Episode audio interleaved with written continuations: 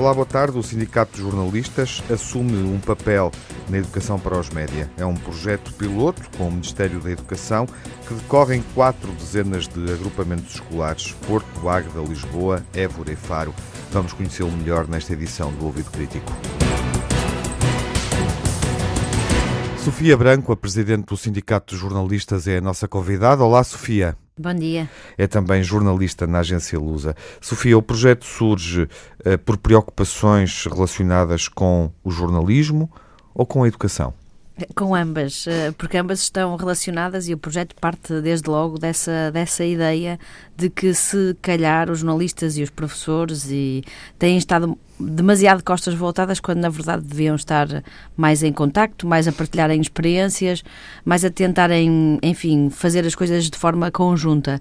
E portanto as duas coisas estão absolutamente relacionadas numa altura em que ainda por cima o jornalismo uh, uh, atravessa um período de descrédito, de algum descrédito, não é? Se, se quiser assim de uma forma muito generalizada, nem sempre justificado, mas com algumas com alguns argumentos válidos que contribuem para esse para esse descrédito e em que os cidadãos uh, consideram que uh, que têm um papel a desempenhar neste espaço informa informativo, uhum. partilham dele de uma forma como nunca antes aconteceu há que viver com isso, mas há, há, há, também que separar o trigo do joio e explicar que um cidadão não é um jornalista, um jornalista é um cidadão com direitos e deveres muito, muito específicos. Como é que surgiu esta ideia de um sindicato entrar no terreno da literacia? Uh, isto, o Congresso do, de janeiro de 2017 aprovou esta questão da literacia para os média como urgente. Foi a única, uh, enfim, aprova uma série de resoluções e a única urgente era esta da, da literacia. Portanto, é algo que vem secundado desse Congresso, que mobilizou bastantes eh, profissionais uh, e, que, e que, de certa forma, reconhece que os jornalistas têm estado aliados, se se quiser dizer assim, desta forma, deste, uh, uhum. desta educação uhum. uh, e, e, e, partia de, uma, de um pressuposto de que têm que estar mais envolvidos, têm que ser atores e não sentarem-se apenas e de uma forma muito passiva, uhum. como às vezes acontece, dizerem isto está tão mal um, ehm, e não fazerem propriamente nada para tentar contrariar o estado de coisas que de facto não é muito, uh, não é um bom estado, digamos assim, no sentido em que há hoje uma grande confusão. As pessoas fazem uma grande confusão hoje entre o que é notícia e o que não é, o que é jornalismo e o que não é. Uh, sempre fizeram, não é? Entre o entretenimento, desde logo, acharem que pessoas que têm programas de entretenimento são jornalistas quando não são e, portanto, não estão debaixo do mesmo código deontológico, o que faz toda a diferença. E, portanto, este, eu acho é que os jornalistas sempre estiveram muito aliados desta explicação, uhum. um, eh, que, é, que é, a nosso ver, um, um dever cívico nesta altura. Sim, e os jornalistas vão receber formação para, enfim, desenvolverem esta atividade? Nós fizemos umas, umas primeiras formações em dezembro de 2017 ainda, que foi quando foi na sequência dessas formações que apresentamos o projeto ao Ministério da Educação e, portanto, há 78 jornalistas numa bolsa de formadores um, que estão preparados para fazer estas ações. São jornalistas espalhados por todo o continente, porque os professores são de. Nós estamos a dar formação a professores de norte a sul uh, e também temos jornalistas formados nas ilhas, sendo que ainda não fomos, ainda não exploramos essa parte das direções regionais de educação, que é, que é à parte, um bocadinho à parte.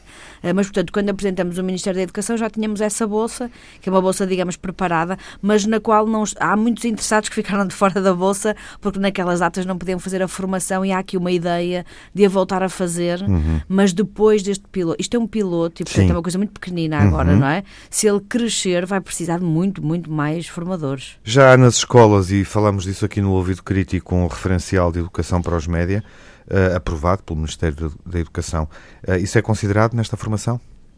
Sim, sim, esta formação entra, portanto, é a formação de professores certificada uhum. que vai contar. Eh, pronto, isto era uma das questões que nós tínhamos desde logo, porque achamos que eles vão estar lá obrigados. Mas isso não aconteceu, não é verdade. Eh, estes professores também são muito especiais, são professores que já dão a área da cidadania e, portanto, como é óbvio, é um, um piloto que escolhe um público já muito convertido, se se quiser, de certa forma. Eles estão mesmo preocupados, querem mesmo aprender uh, a fazer diferente, uh, ou sobretudo a, a ver de que, de que, forma é que se podem aproximar mais dos alunos, não é? Porque há uma, uma clivagem uh, em termos geracionais muito grande. Estes professores têm uma média de idades bastante elevada. Uh, aliás, os, os professores, mesmo os jornalistas, já não têm uma média de idades muito, muito jovem, não é? Os professores ainda, ainda pior, não é? Portanto, uh, há ali uma grande, um grande afastamento em termos geracionais, em termos de consumos, uh, de onde é que se consome informação, onde é que se vê, onde é que se ouve, onde é que uhum. se lê, e, e, eles querem mesmo, sei lá, só para dar um exemplo, na minha sessão, que é, que é de Lisboa, os professores falam muito em podcasts, que é uma coisa interessante, de facto, que os miúdos estão muito mais próximos do, de um podcast do que de um programa de rádio, não é?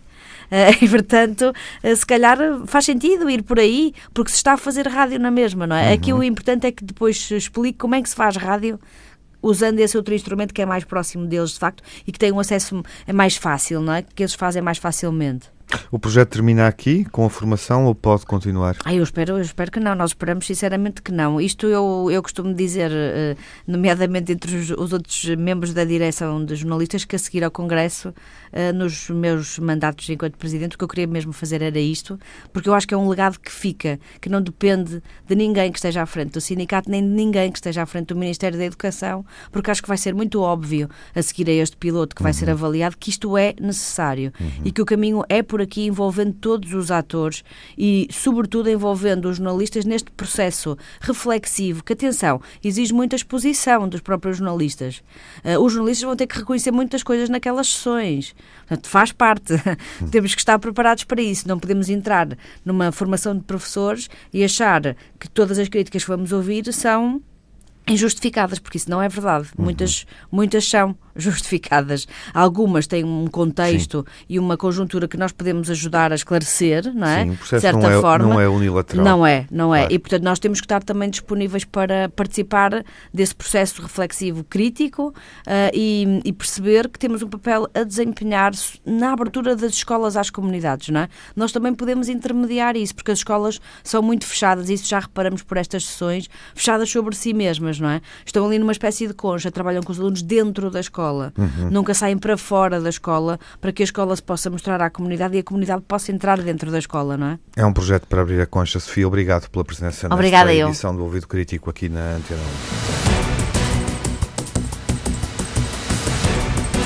1. Neste projeto piloto estão envolvidos 78 jornalistas em ações de formação, com professores e também alunos. Para já, esta ação abrange o ensino secundário.